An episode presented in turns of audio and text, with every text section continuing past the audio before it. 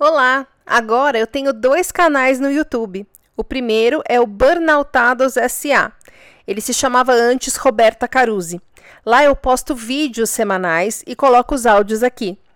O segundo canal é novo e se chama Roberta Caruzzi. Lá eu coloco as aulas semanais gratuitas que eu faço no YouTube e divulgo no Instagram. Essas aulas ficavam 24 horas no ar e depois eram fechadas, mas eu resolvi deixá-las abertas no YouTube e aqui também. Assim você pode ouvir quantas vezes quiser. Você vai ver que as primeiras 41 aulas são em forma de live e a partir da aula 42 elas vão ser em formato de podcast. Você pode assisti-las em vídeo lá no canal.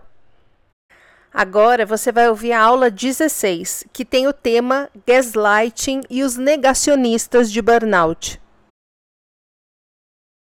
Aê, boa noite, minha gente.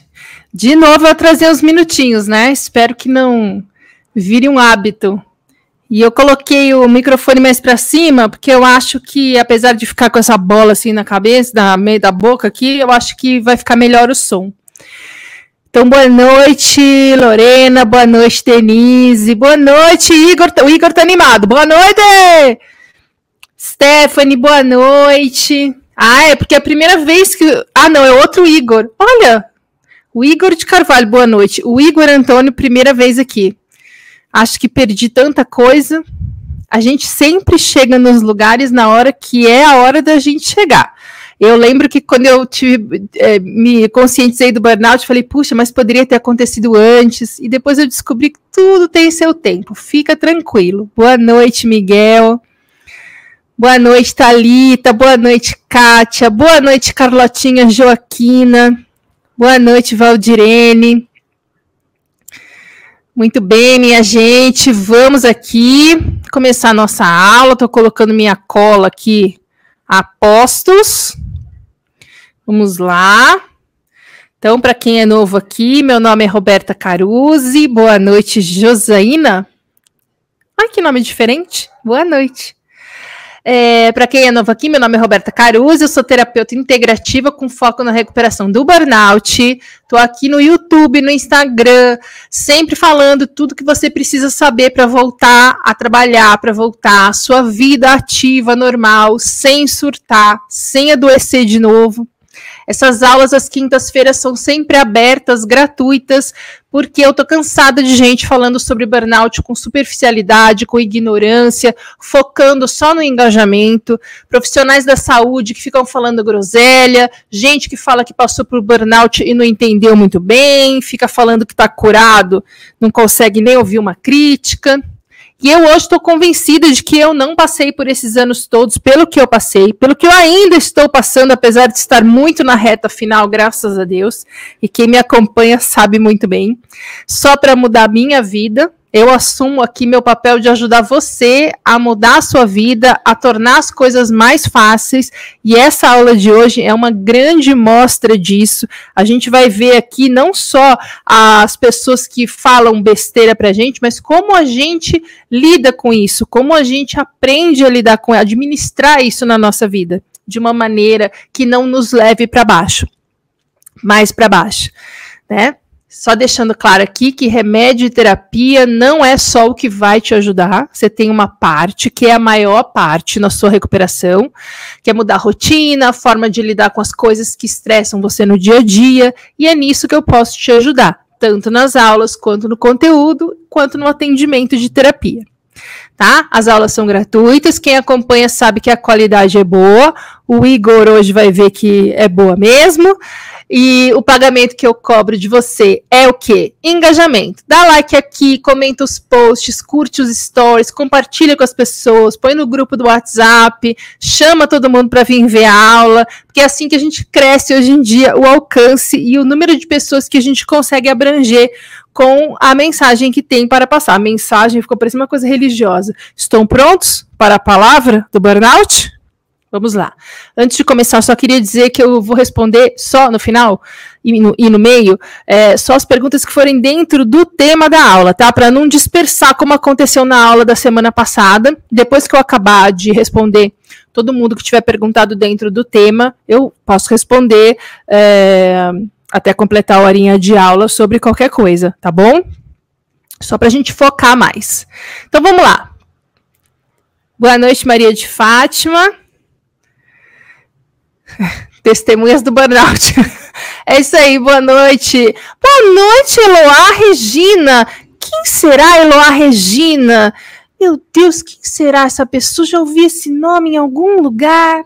Oi, Elo! Então vamos lá, testemunhas do burnout, iniciando aqui a palavra do negacionismo.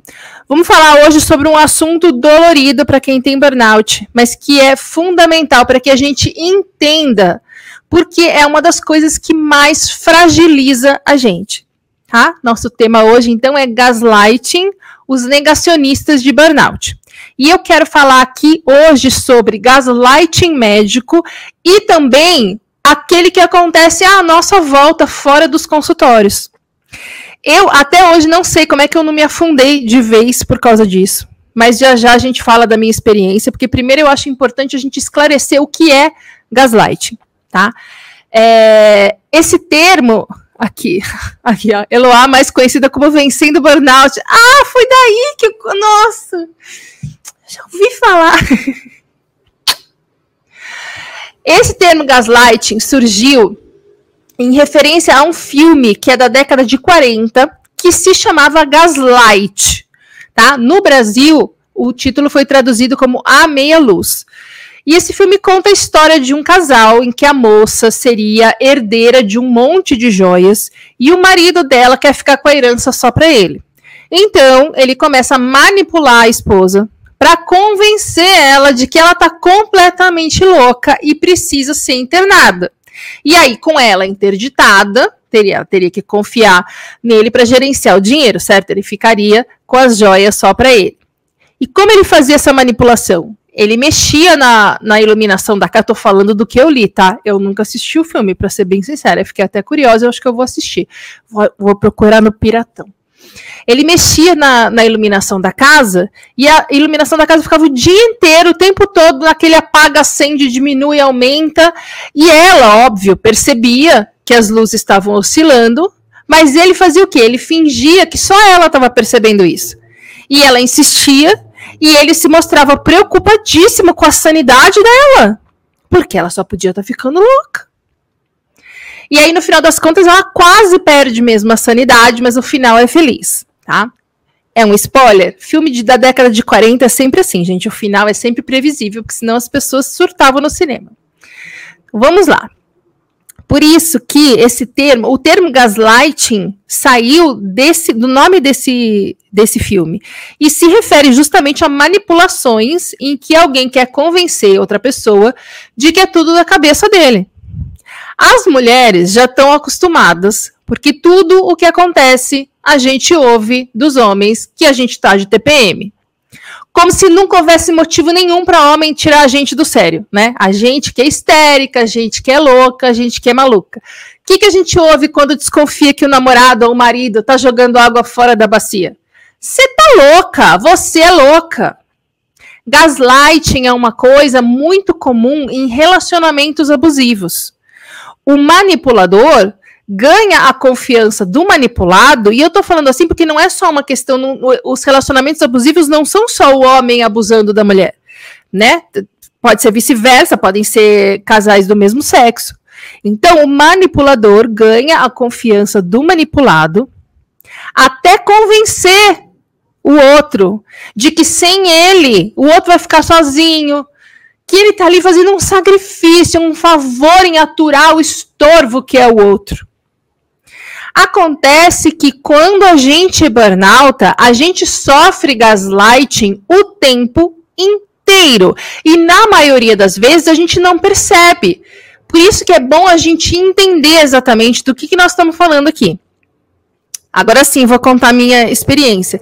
Naqueles três anos que eu passei sem diagnóstico, eu visitei vários médicos alopatas de diferentes especialidades. E eu falo isso sempre. A gente está falando aqui de médicos renomados dos hospitais mais badalados que cobram uma pequena fortuna por uma consulta. Todos esses especialistas, em algum momento, porque eu fiquei com alguns mais tempo do que os outros, né? Sendo acompanhada por alguns mais tempo que os outros. É, todos eles, em algum momento, me disseram, de alguma forma, que o que eu tinha era coisa da minha cabeça. E eu comentei agora há pouco que eu não sei como que eu não afundei de vez, de verdade, porque a minha reação desde pequena sempre foi a mesma. Quando alguém fala que eu tô errada, eu me fecho inteira. Eu viro uma ostra fechada, fico puta, me ressinto porque ninguém mudou a situação para mim e eu fico sem ação. Lógico, hoje eu mudei esse modus operandi, mas foi assim durante 50 anos. Eu não sei se foi o povo lá de cima que me ajudou desde o início dessa jornada ou o que, que foi, mas eu me recusei a aceitar todas as vezes que tentaram me convencer que eu não tinha nada. Quando um médico tenta te manipular para te convencer que você tá louco, ele tá fazendo igual o marido lá do filme. Só que o marido do filme quer uma herança e o médico quer o quê? O médico quer ter razão. Tem um tipo de médico, que é a maioria deles, pelo menos dos alopatas, mas não vamos excluir nenhum, que se preocupa mais em ter razão do que em ver você bem. E quando esse médico não sabe o que fazer com você, quando ele não entende o que está acontecendo, quando ele oferece uma solução e você não melhora e você não traz para ele de volta o resultado que ele esperava ter com aquilo, ele manipula você como forma de convencer a ele mesmo de que ele é bom. Você que não quer sarar. 100% dos médicos? Não. 99. Você que não aceita que o seu problema é psiquiátrico. Você está em negação. Quem mais sofre de gaslighting médico? Quem é mulher, quem é gordo, quem está na menopausa e quem tem burnout. E olha que coisa mais sensacional. Eu sou uma mulher gorda que tá no climatério com burnout. Uhul! Por isso, se tem alguém que pode falar disso, sou eu. ah, não. Tem uma coisa que eu não sofro, que é uma outra categoria de pacientes dos que mais sofrem gas gaslighting médico, que são os negros. Tem muito médico preconceituoso que fala que tudo que uma pessoa negra relata é mimimi. Também tem isso. Eu tava lendo sobre uma moça que foi ao médico, ela estava com dores de cabeça, nas articulações, não passava, não melhorava, nada resolvia. E ela ficava ouvindo dos médicos que ela procurava que era coisa da cabeça dela. Teve uma reumato que, depois de ganhar a confiança dela, lembram que eu acabei de falar que em um relacionamento tóxico, depois de ganhar a confiança da pessoa, o manipulador começa a agir? Pois a Reumato, depois de conquistar a confiança da moça, falou para ela que o problema dela era psiquiátrico. E aconteceu com a moça a mesma coisa que aconteceu comigo.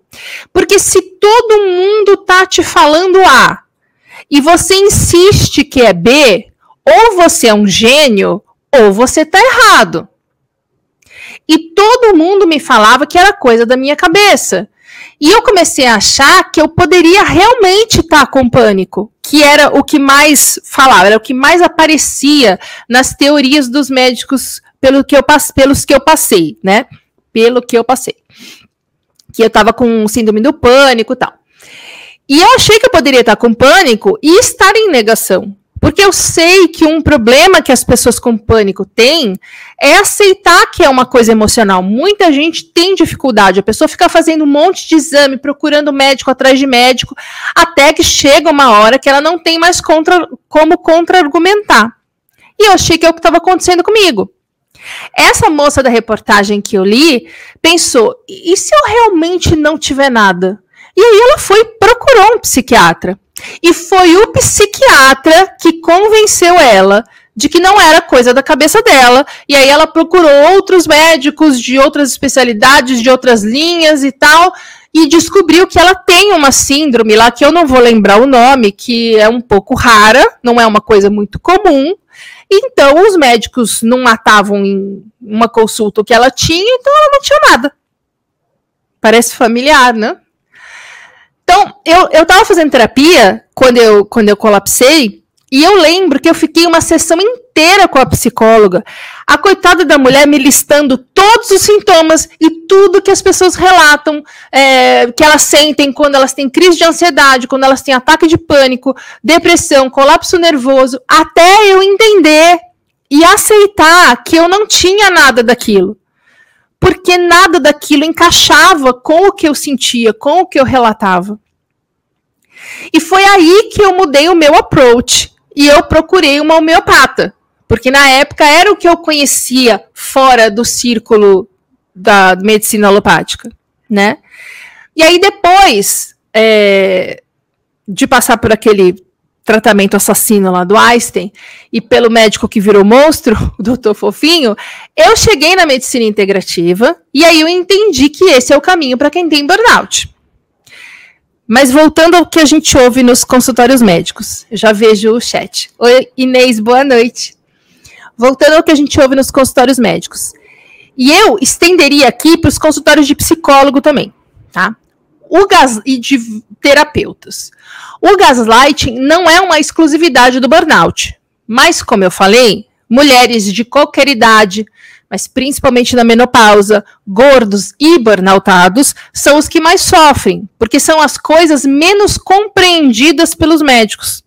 As coisas mais passíveis de preconceito e as coisas que os caras não têm interesse em resolver, porque para eles não tem nada a ser resolvido.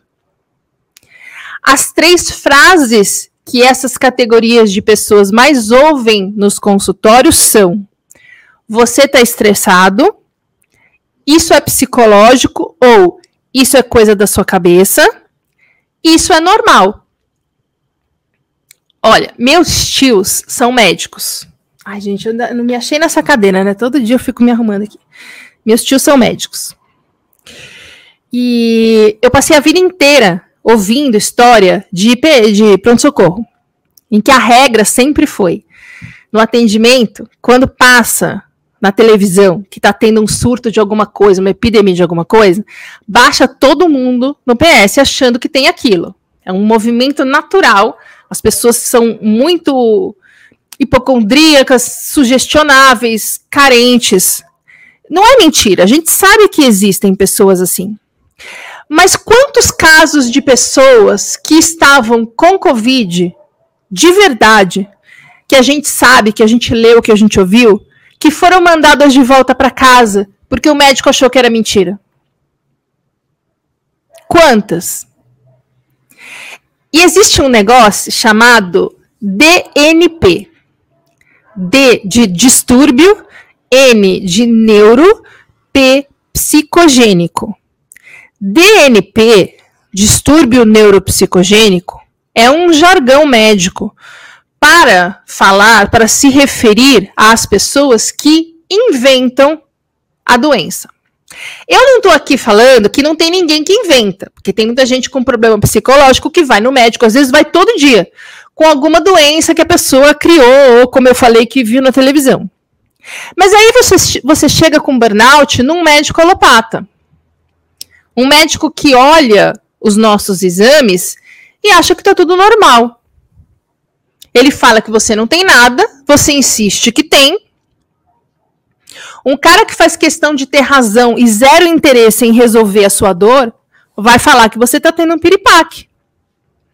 Piripaque é a tradução de DNP. Eles falam DNP para gente não entender que eles estão falando na nossa cara que a gente teve um piripaque. Será que todo paciente que relata uma coisa que o médico não mata o que é em 30 segundos está inventando? Piripaque, aliás, foi o que a minha tia médica falou para mim quando eu burnoutei que eu estava tendo. E eu esperava dela naquele momento que ela fosse mais minha tia do que médica, né? Mas não. Ela me mandou fazer todos os exames, não deu em nada. Então ela passou a tentar convencer a mim e a minha mãe que eu estava louca. E isso inclui ficar enchendo o saco da minha mãe, ficar ligando para os outros médicos que me atendiam antes da consulta, para falar que não precisava nem se esforçar, não precisava nem ver meus exames, não precisava ouvir meu relato, porque eu não tinha nada e que aquele médico precisava ajudá-la, né, a convencer a irmã, minha mãe, e a mim que eu precisava ir num psiquiatra. Porque tudo que eu relatava era coisa da minha cabeça. E eu lembro que eu falei, gente, eu super vou no psiquiatra. Se eu entender que é um problema psiquiátrico. Eu não tenho nada contra o psiquiatra, eu até ia gostar que a solução fosse tão simples. Mas, de novo, eu não sei explicar porquê, mas eu fiquei firme. Uma coisa que não era o meu default, o meu modus operandi. Fiquei firme falando, não é isso. Até eu achar o, trata o tratamento adequado. Mas, né, três anos até eu ter o diagnóstico. Sete até eu achar um médico que acreditasse em mim e soubesse o que fazer com as informações que eu passava. Três anos até achar um psicólogo que não achasse que tudo o que eu falo é ansiedade. Oito anos até achar uma ginecologista que acreditasse em mim, que a minha insônia não era ansiedade. Nesses, nesses oito anos eu passei por profissionais de saúde que simplesmente cagaram para o que eu estava falando. Cagaram para o que eu estava sentindo. Cagaram para o que eu estava passando. Riram na minha cara. Debocharam. Me humilharam. Ficaram me olhando como se eu fosse uma louca. Me trataram como se eu fosse uma criancinha de cinco anos que fantasia coisas e não tem noção de realidade. E o mais normal nessa situação é a pessoa, o paciente, né, o doente, parar de insistir. O normal é a pessoa muitas vezes parar de procurar médico e passar a tentar resolver de um outro jeito. Tem muita, mas assim, muita gente que fica pesquisando por conta sobre alimentação, sobre suplementação. Porque além de ter que aturar esta merda, muita gente não tem grana para ficar indo em 15 médicos, como eu tive o privilégio de poder ir. Né? Eu sempre falo aqui, eu tenho privilégios. Porém, isso não resolve nada no burnout. Aumenta as minhas chances de chegar num médico bom, sim. Não sou hipócrita, ajuda mas não evita passar pelas humilhações que todos nós passamos. Ou seja, além de tudo o que o burnout causa, ainda a gente não pode contar com o acolhimento, a orientação e o apoio do profissional que deveria estar oferecendo tudo isso para gente. E aí a gente, mal orientado, fragilizado, desesperado, achando que fracassou na vida, que não vai conseguir voltar, ouvindo groselha de todo mundo em volta, se vê como a moça do filme. Será que eu não tô mesmo louco, gente? Será que eu não tô louco e tô em negação? Será? E ouvindo groselha de todo mundo em volta, porque o gaslighting não é só médico. O gaslighting é também uma prática do mercado de trabalho em geral. Eu chamo essas pessoas de negacionistas de burnout. É aquele cara que fala que já teve vários burnouts, já tive vários burnouts, mas eu tinha reunião com o cliente, então eu aguentei a onda e fui para a reunião sem ao menos descansar. é o cara que fala que burnout é falta de louça para lavar. É o cara que fala que não tem tempo de ficar doente. São as pessoas que me falam que eu escolhi ficar sem trabalhar esse tempo todo, porque eu sou rica. É o chefe que desconfia que você está fazendo corpo mole. É o marido que reclama que a mulher não está colaborando com o orçamento, como se ela fosse um fardo. E como se ela estivesse fazendo de propósito só para ferrar ele. É a empresa que manda um corpo de advogados provar por A mais B na justiça que você tem problema mental e que o ambiente lá é super saudável, você que é doido. Quantas pessoas não são afastadas convencidas de que são fracas demais, de que estão desequilibradas, de que não tem capacidade para trabalhar em grandes empresas ou em cargos de grande responsabilidade, de tanto que ouviu enquanto estava fragilizada, que não dá conta. A primeira coisa que eu ouvi da primeira pessoa para quem eu contei que tinha tido colapso foi: Bom, acho que você tem que arrumar outra coisa para fazer, né? Porque você não consegue mais trabalhar em agência. E essa pessoa tinha sido meu assistente. Eu fui madrinha de casamento dele. Será mesmo que ele achou isso que ele falou? Ou será que ele estava chutando cachorro morto para convencer a ele mesmo de que ele era fodão? Que olha só, eu aguentei, ela não. Sem considerar tempo de carreira, os cargos de um e de outro, os lugares em que cada um trabalhou, os níveis de pressão e tudo mais. E esse comportamento se amplia para todo mundo, não só quem trabalhava com a gente. É a coisa mais comum ouvir dentro de casa que você está de frescura. Minha tia também falou isso. Muitas vezes as pessoas falam isso achando que vão motivar a gente a levantar, porque acham que a gente está com depressão e acham que é assim que se trata uma pessoa com depressão. É ignorância. Muitas vezes as pessoas falam porque elas simplesmente não sabem o que fazer para ajudar. Mas muitas vezes é na maldade. Vocês já ouviram aquela frase? As pessoas cortam a sua cabeça para se sentirem mais altos? Ou aquela que é. As pessoas te chamam de fraco para se sentirem mais fortes? Muito, atenção nisso, muito do negacionismo de burnout é feito por pessoas que estão sendo massacradas por essa cultura do dormir é para os fracos, trabalhe enquanto eles dormem, e que estão tão desesperados porque não aguentam mais e ao mesmo tempo não conseguem enxergar uma saída, a não ser respirar fundo, tomar 50 cafés e seguir em frente. Que eles precisam acreditar que a gente que burnoutou é fraco. É a única coisa que esse cara tem. Ele não tem mais saúde, disposição, energia, relacionamentos saudáveis, perspectivas positivas, segurança emocional. A única coisa que ele tem é te colocar para baixo do cocô do cavalo do bandido, pisar em você, apontar para você rindo, chamando os outros para rir junto. Porque é assim que ele se sente menos mal com a própria vida. Eu quero com essa aula que você tome consciência de quem está apagando a sua luz, de quem está tentando enfraquecer você. Porque é foda ir no médico ouvir groselha? É. Isso não vai deixar de acontecer. Mas muito mais foda é você acreditar naquilo. É você tomar aquilo para você. É você sair em dúvida falando, gente, meu Deus, eu tô muito pior do que eu imaginava, porque eu tô doida. Porque em algum momento a gente, independentemente de que tipo de apoio médico a gente consiga pagar ou procurar, a gente vai pensar isso. E eu quero que você comece a questionar o que te falam. Porque a gente chega num burnout viciado em agradar os outros, em corresponder à expectativa dos outros. E eu não sei o que quebrou isso em mim. Não sei, se eu soubesse, eu ensinaria. O que foi que me fez ficar firme, batendo o pé, falando: não é isso, esse cara tá errado. Mas eu quero que essa aula faça por você exatamente o que seja lá o que for fez comigo para que eu tivesse essa resposta. Para que você, ao ouvir uma groselha, lembre de mim aqui. E pense: peraí, esse cara tá me falando isso porque eu realmente sou um fracassado ou porque ele não sabe me tratar? Pera lá.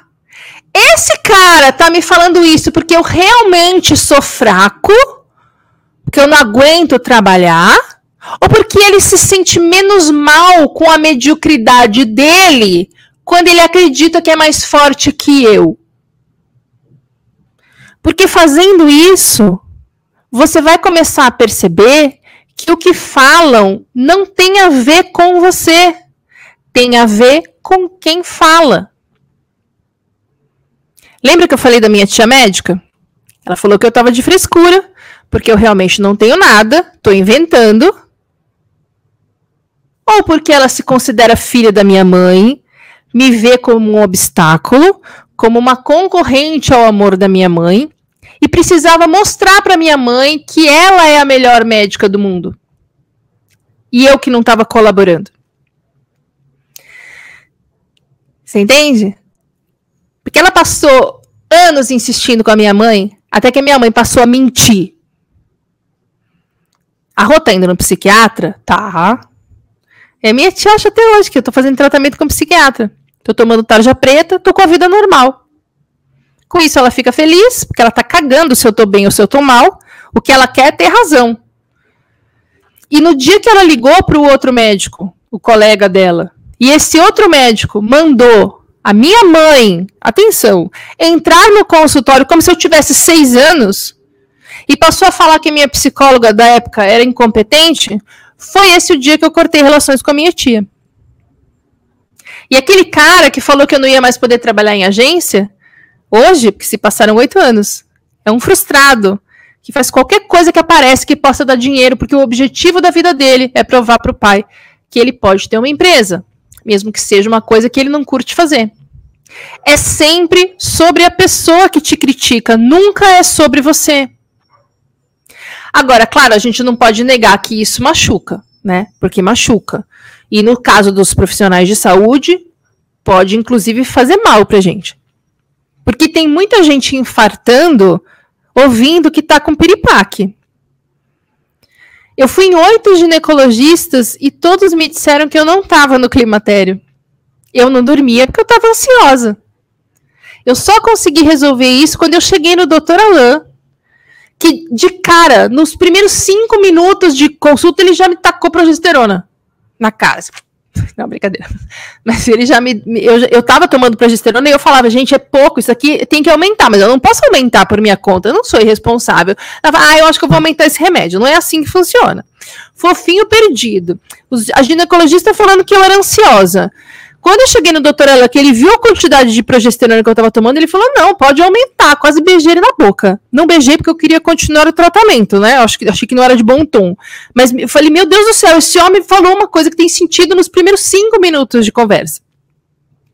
E foi ele que me indicou a Gineco, que eu vou agora, que também é integrativa com a graça de Deus, que quem tá no Instagram tá acompanhando o pau que meu, meu corpo tá dando. Gente, eu tenho um cisto no cérebro que precisa sempre controlar, né? Foi descoberto por acaso na, na, investigação do que eu tinha antes de eu ter o diagnóstico de burnout, mas precisa ser controlado. A gente nunca sabe o que, que um bichinho desse pode aprontar, né? Embora ele seja, graças a Deus, bem comportado. Eu parei de ir no neurologista. Sério, eu não vou lá faz dois anos. Porque eu vou lá e o cara me humilha. Ele fala que eu não sarei porque eu tô em negação que eu preciso de ajuda psiquiatra, ele ri na minha cara. É, gente, é um. É tão pesado, faz tão mal para mim. Aí você fala, mas Roberta, por que, que você não finge que tá bem, né? Chega lá, não, tô ótima, que nem sua mãe mente pra sua tia. Porque lá no consultório desse diabo desse homem tem uma escada. E até três meses, quatro meses atrás, se eu subisse um lance de escada, eu ficava uma noite e meia sem dormir, né? Então eu pedia para deixarem eu subir naquele elevador de cadeira de roda, sabe? Para as cadeiras de roda subirem o andar. E ele achava aquilo um absurdo. E ficava mandando eu fazer exercício, aí começava, eu já entrava na sala já sendo esculhambada. Então o doutor Alain achou lá um neurointegrativo e eu vou nessa mulher, né? Ele viu, né, o exame, fiz a ressonância, não, não sou tão irresponsável, mas eu não levei a ressonância no neuro. E todo mundo que é gordo sabe disso. Chega uma hora que machuca tanto ir no médico para ser humilhado, para debocharem de você, que a gente prefere não ir. Eu acho que é a mesma coisa que acontece com burnout. Só que a solução de tratar burnout sem médico não rola. Então, assim, não desiste. Procura, pesquisa. Tem médico integrativo de todos os preços. Conversa com o cara, pede para ele passar as consultas, para ele pedir menos exame. Orça o preço dos remédios em várias farmácias. Mas tendo grana ou não, sempre questione por que a pessoa está falando aquilo. Porque no burnout a gente tem um vício de assumir que a gente está errado sempre. Né? Quando uma coisa dá errado, a primeira coisa que a gente faz é pensar o que, que a gente fez de errado. E é isso que faz a gente achar que o médico está certo e a gente está louco.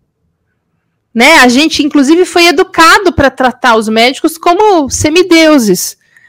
Se o médico falou, é isso. E se você diz que não é isso, você está em negação. Você não quer aceitar o seu diagnóstico. A gente foi educado assim. Agora, burnout não é coisa da sua cabeça, não importa o que te falarem e não importa quem te falar.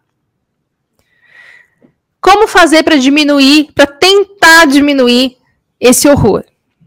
Então, faz uma coisa que eu sempre fiz e que me ajudou a segurar a onda de confiar que o que eu estava ouvindo não batia com o que eu estava relatando, né? Eu comecei a anotar as coisas. Eu tinha duas anotações, é, dois tipos de anotação, e só o doutor Alain me deu segurança suficiente para eu parar de anotar. Agora eu vou na consulta sem caderninho, sem planilha, sem lista de pergunta, nele na gineco. Mas eu anotava. Por exemplo, eu via que tinha alguns sintomas que, que era claro que eu tinha perto do ciclo menstrual, ou do, da menstruação, durante e depois. Logo depois, nos primeiros dias.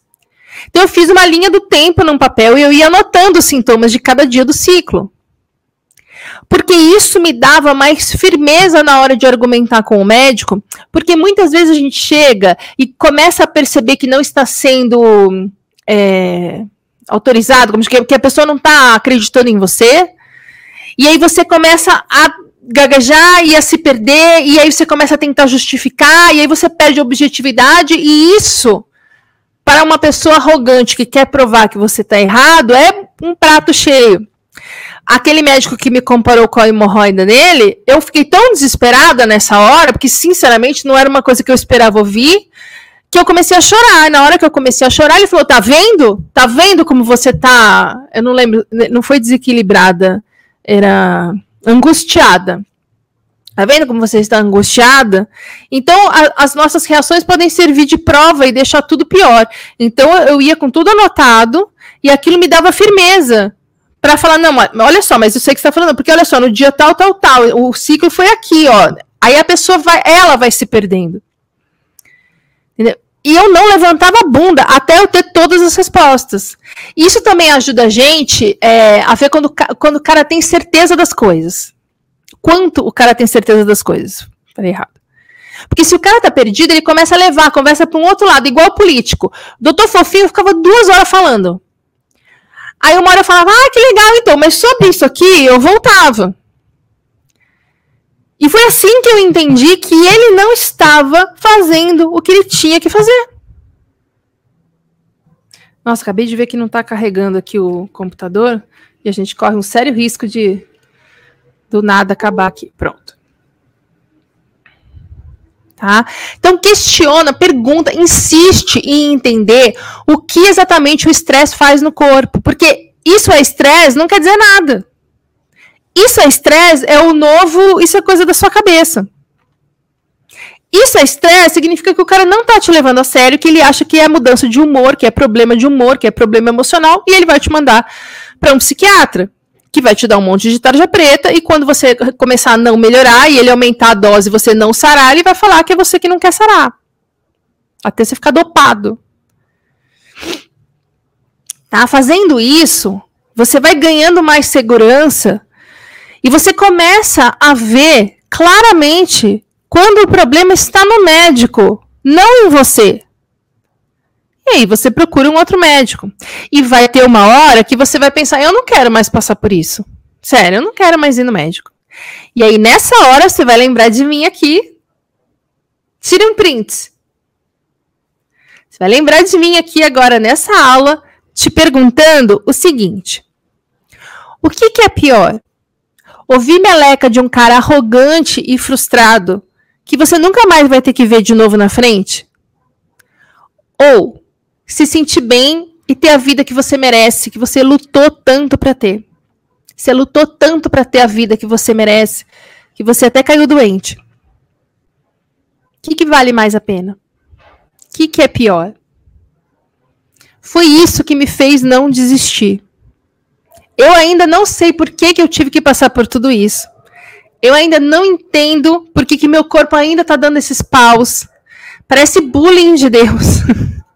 eu ainda não sei por que, que eu tive que ter um problema no sistema límbico que demorou oito anos para alguém simplesmente acreditar que eu não estava inventando. Mesmo sem saber resolver.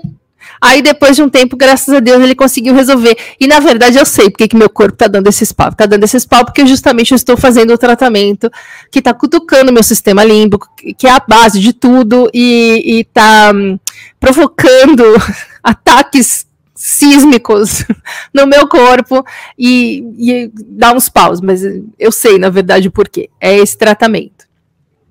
Então, que bom, sinal que tá funcionando, né? É, e eu acho, inclusive, que foi mais obra do além do que do médico, porque caiu no colo dele, ele falou, eu acho que isso aqui é legal, vamos experimentar, me fez de cobaia e beleza, fui de boa. Que ninguém mais sabia o que fazer comigo, gente, essa aqui é a verdade. Essa era a verdade. Não tô dramatizando. Ninguém mais sabia o que fazer comigo. Eu ainda não sei o porquê de tudo isso, mas tem uma coisa que eu sei. Me empolguei, eu vou até o fim agora e depois eu olho o chat, tá? Tem uma coisa que eu sei que é o seguinte: é, o fato de eu ter ficado firme ali, insistindo que os caras não estavam certos, mudou a minha vida. Tá mudando a vida de um monte de gente que nunca nem ia considerar um médico ortomolecular para tratar um burnout. Então, saiba que tudo que a gente passa no burnout tem um porquê. Tudo tá lá para a gente crescer e se fortalecer. E a mensagem principal do burnout é: não desista. Se aquilo está no seu caminho, é porque tem alguma coisa para você aprender ali. E aqui vai a minha revelação final. Meu maior problema na vida sempre foi as pessoas não acreditarem em mim. Gente, quando eu falava alguma coisa e a pessoa não acreditava em mim, aquilo era o fim do mundo. Sem brincadeira, era o fim do mundo. Eu ficava puta, eu ficava ansiosa, eu ficava achando que eu expliquei errado, eu tentava justificar, eu batia a boca, eu mandava evidências, eu mandava explicação, eu achava que a pessoa estava me achando que, achando que eu era palhaça, que ela ia falar. Gente, era um drama. Desde pequenininha. Isso sempre foi um enorme problema na minha vida, um peso, uma âncora que eu passei a vida arrastando. E daí eu tenho um burnout e ninguém acredita em mim. E aí eu decido falar sobre isso na internet e ninguém acredita em mim. Vocês têm noção do crescimento que eu tive que ter para estar aqui em uma aula aberta, falando coisas polêmicas que vão contra o senso comum da cultura em que a gente vive, tomando pau dos mala no inbox e nos comentários dos reels? Será que foi só coincidência? Ou será que eu precisava aprender essa lição? E será que eu não vou viver com muito mais leveza sem ter essa âncora para arrastar pela vida fora? De ficar reativa a tudo que falavam? Porque eu levava tudo para o pessoal? Então, moral da história da aula: não foge, não se esconde, não evita, questiona, pensa, leva para terapia, racionaliza, racionaliza, confronta. Será que eu estou errado mesmo? Ou esse povo que não tem interesse em entender aí pelo que eu estou passando, porque é mais fácil me chamar de louco? Tem tudo a ver com quem fala e muito pouquinho a ver com você, na maioria das vezes nada. A gente leva tudo pro pessoal porque a gente está viciado em achar que está errado e tentar corresponder à expectativa das pessoas. E culturalmente a gente foi ensinado, eu diria adestrado, a encarar médicos como figuras de autoridade, assim como professores, assim como pessoas com cargos altos, assim como os nossos pais, assim como as pessoas mais velhas da família não podendo questionar, tendo que se colocar no nosso lugar. Admite, ele sabe mais do que você, ele é mais velho, ele é mais sábio, ele estudou, ele foi na escola de medicina, foda-se. Porque eu, de todos os médicos que eu passei, chegou uma hora que eu tava sabendo mais. Eu, gente, que eu nunca nem pisei na faculdade de medicina, eu sabia mais sobre o que eu tinha do que os caras. Por quê? Porque eu me dei ao trabalho de pesquisar, e eu não sou burra. Então eu fazia umas pesquisas bem boa. Foi assim que eu cheguei no Dr. Alain. O Dr. Alain tem coisa que ele me explica que eu falo, calma, me explica de novo, porque eu não entendi. E até eu entender.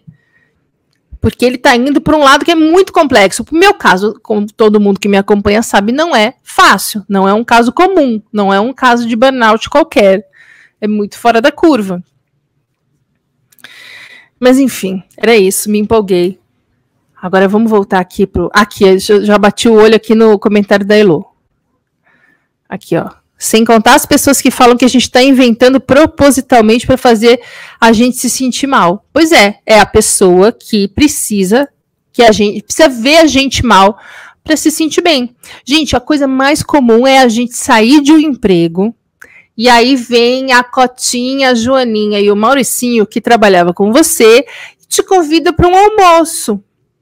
Ou vamos fazer uma reunião no Zoom para matar as saudades. E nesse nessa oportunidade, eles vão fazer e sem sossegar até ver você arrasado. Vão fazer você se sentir super mal, vão fazer você se sentir fraco por não ter aguentado a pedreira que eles heroicamente aguentam todo dia, de uma forma sempre passiva-agressiva, de uma forma que a pessoa parece que está com peninha de você, concordando com você, mas no fundo ela tá ali só para chutar cachorro morto. Pode reparar. Deixa eu vir aqui pro comecinho do chat. Eloá é top. Aqui, ó. Eloá é top. Vamos lá. O primeiro psiquiatra a quem. Isso o Igor falando aqui. O primeiro psiquiatra a quem recorri achou que eu estivesse inventando sintomas. O segundo achou que eu não queria melhorar. Meu psicólogo achou que eu estivesse superdimensionando meu esgotamento. Pois é. É isso. O problema é você, não é eles. É você que não quer sarar, é você que dramatiza, é você que tá inventando desculpa, não é eles que não estudaram. Gente, outro dia eu fui na gineco e ela falou uma coisa que até comentei acho que nos stories hoje, que ela falou assim, eles não, eles não aprendem na faculdade de, ela, é, ela é integrativa. Na faculdade de medicina, eles não aprendem sobre ansiedade e sobre depressão. Aprendem quando vão para especialização para serem psiquiatras, né? Mas as outras especialidades não.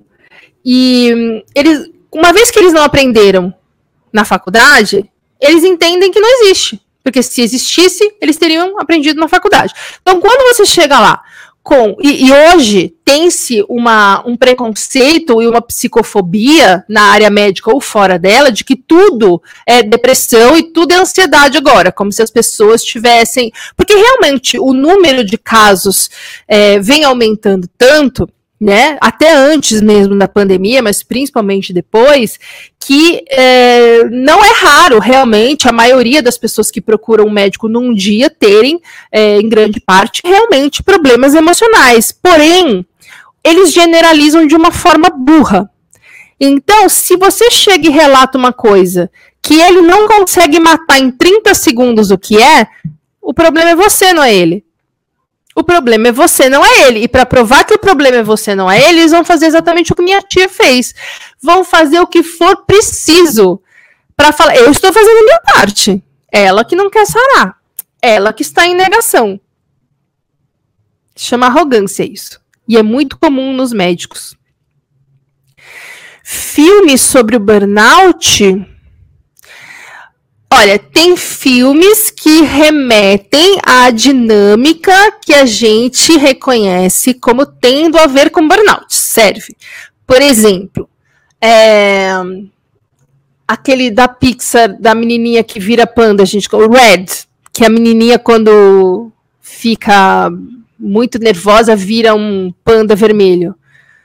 Aquilo para mim é um filme sobre burnout quantos profissionais despreparados. Então, por isso que eu fico, eu pareço um, um, um disco riscado.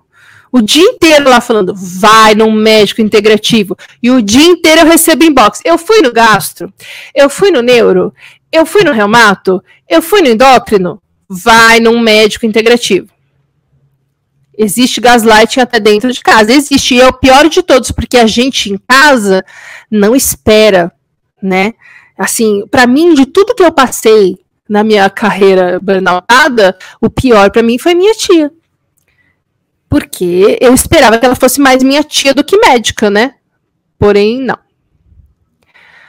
Hum... Minha, ai meu Deus, minha chefe pediu para eu ir pescar, que passa, né? Vai pescar um emprego melhor, né? Uma chefe melhor. É, gente, é, é a cultura que a gente vive. As pessoas. É o que eu falo. Olha, vamos ser aqui muito sinceros e honestos. Será que cinco anos atrás, se você estivesse trabalhando, não sei quem, quem estava trabalhando, quando você estava trabalhando, no meu caso, oito anos atrás, se alguém tivesse burnout, eu, por exemplo, nunca tinha ouvido falar. Eu demorei três anos depois do meu colapso para ouvir pela primeira vez a palavra burnout. Será que se eu tivesse trabalhando com alguém que tivesse burnoutado, eu também não ia falar? Ai, também esse aí não aguenta nada. Eu tenho certeza que eu ia falar, gente. Eu era uma pessoa que me orgulhava de trabalhar 20 horas por dia. Eu achava assim que eu era muito foda. Então é a cultura que faz isso com as pessoas. E eu, com certeza, falaria, eh, faria pouco de alguém que burnoutou, porque é uma forma de eu me sentir melhor. Porque nós aqui sabemos, eu não sabia na época, mas hoje nós sabemos, que eu estava lá pastando infeliz, doente, não estava mais gostando do que eu fazia, padecendo de síndrome de impostor, achando que a qualquer momento ia dar merda, sem ver saída, me sentindo impotente sem autonomia. Eu precisava pisar em alguém para me sentir bem. É isso que acontece com as pessoas. Por isso que eu falo, claro que tem quem fale de maldade, porque tem gente que é, mal, que é, malda, que é maldosa mas normalmente as pessoas falam na defensiva e por ignorância. O que não faz doer menos na gente e o que não faz com que a gente tenha que não cortar a pessoa. Tá? Se a pessoa faz mal pra gente, não importa se é por excesso de amor, se é por ignorância ou se é por maldade. Ela tem que ser cortada na nossa vida do, do, do mesmo jeito. Uh, é verdade, isso acontece até com pessoas jovens que estão na metástase.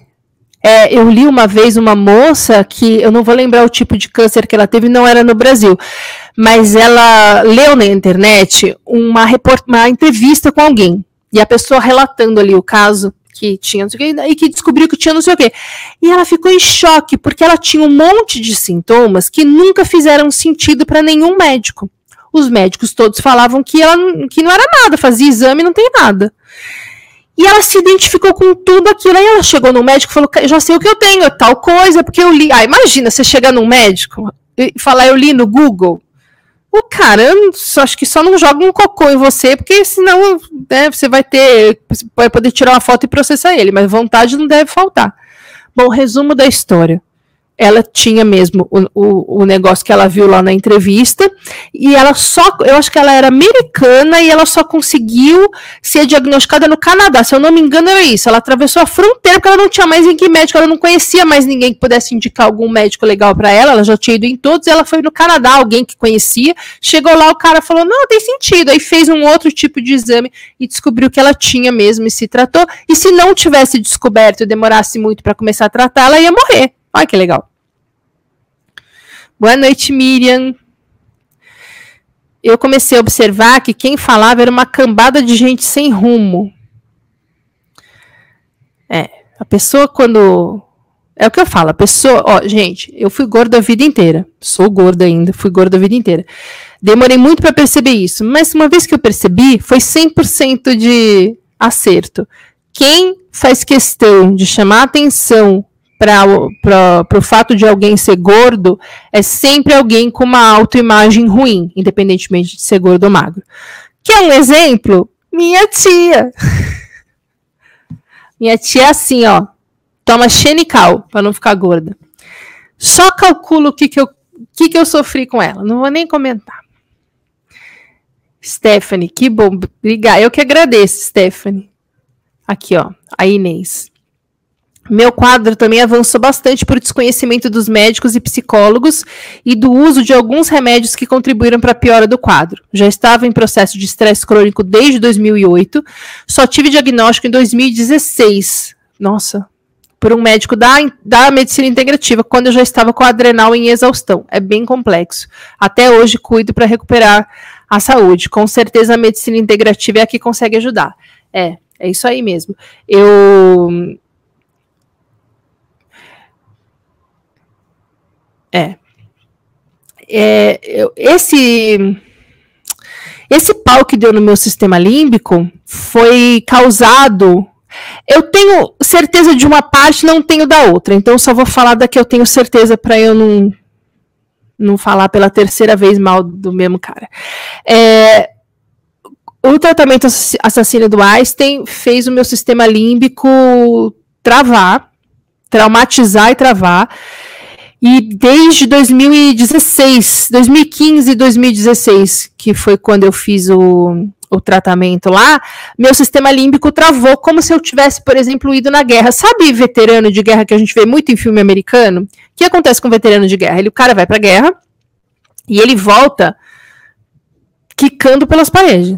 Se ele tiver aqui e na rua passar um, um carro estourar, dar aquele estouro do, do, do, escapamento, o cara surta, porque na cabeça dele é, um, é, é estresse pós-traumático, que é o que a gente passa no burnout. Né, tem muito de estresse pós-traumático nos nossos sintomas, justamente por conta disso. Eu, por exemplo, fiquei seis anos é, sonhando que eu estava trabalhando, que eu ia ter que vir à noite, etc, etc, etc. Meu sistema límbico é, agia como veterano de guerra. A diferença é que não era com barulho.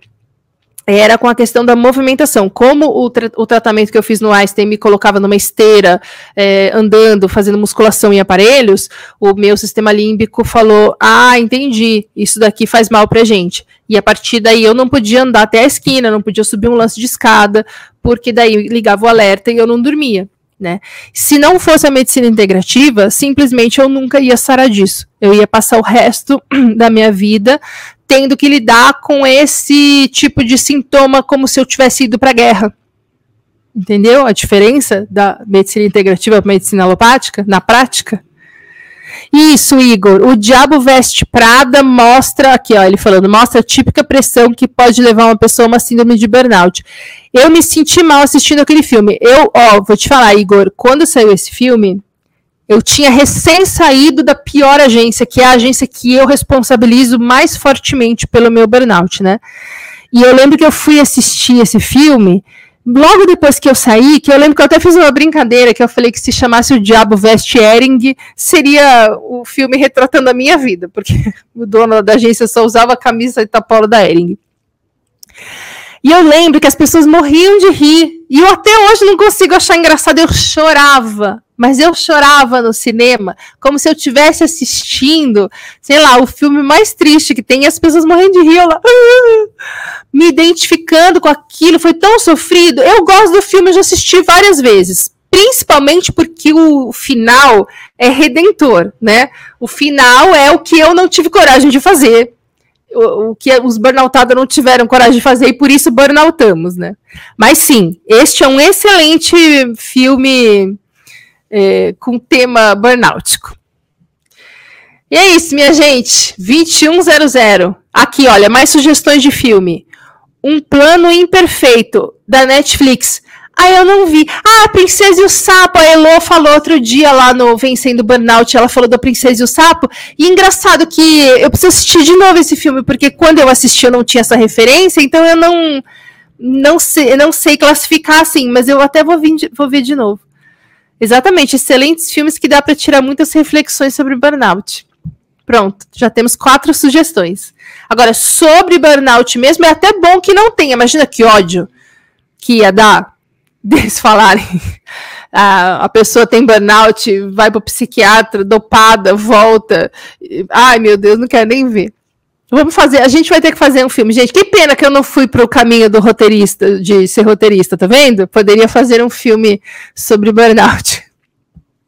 Todo mundo ia odiar porque ia falar que eu tava mentindo, né? Se, se a gente for avaliar pelos comentários que chegam no meu Reels ali de coaches, de psiquiatras, de médicos, de nutricionistas. Ai, Jesus. Como enlouquecer seu chefe? Outra sugestão. Esse daí eu não lembro se eu vi. Eu preciso ver a, a artezinha dele, quem tá no filme, para lembrar se eu vi. Mas pelo nome, já não duvido que tenha a ver com burnout. Então é isso, minha gente. Olha lá, uma hora cravado. Isso que é administração de tempo. Obrigada pela presença. Eu adoro quem fica vendo a, aula ao vivo, interage, manda comentário, manda pergunta. Fico feliz quando dá tempo de eu comentar e responder tudo. E até semana que vem. Qual será o tema da próxima aula? Não tenho a menor ideia. Saberemos ao longo da semana, terça-feira eu sempre comento. Se você não está no grupo, entra no grupo, porque a aula fica 24 horas no ar.